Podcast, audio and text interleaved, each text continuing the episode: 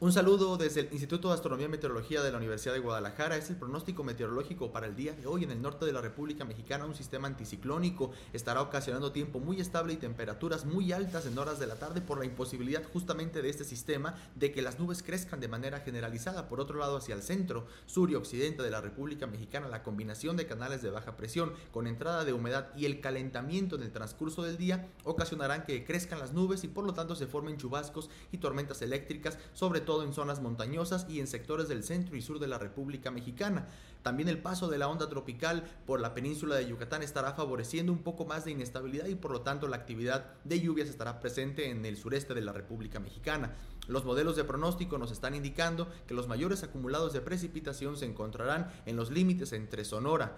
y Chihuahua, sobre todo sobre la Sierra Madre Occidental, también del estado de Sinaloa, en la parte centro y sur del estado de Jalisco, Michoacán y en algunos puntos de la península de Yucatán. Para el día de hoy por la tarde en la área metropolitana de Guadalajara, temperaturas máximas entre 29 y 30 grados Celsius, con probabilidad de que se presenten chubascos y tormentas eléctricas de forma dispersa en el transcurso de la tarde y de la noche, condiciones similares hacia Ciénega, altos de Jalisco y el norte del estado con temperaturas un poco más frescas hacia los altos, el sur del estado, laguna, zona montañosa y hacia la costa también con actividad de precipitaciones hacia el final de la jornada del día de hoy que se pueden extender hacia la madrugada. Para el día de mañana muy temprano en la área metropolitana de Guadalajara amanecemos entre 17 y 18 grados Celsius. Es posible alguna llovizna de forma dispersa, tiempo más frío hacia los altos de Jalisco y hacia el norte del estado y hacia el sur, zona montañosa y costa, es posible algún chubasco o alguna llovizna de forma dispersa.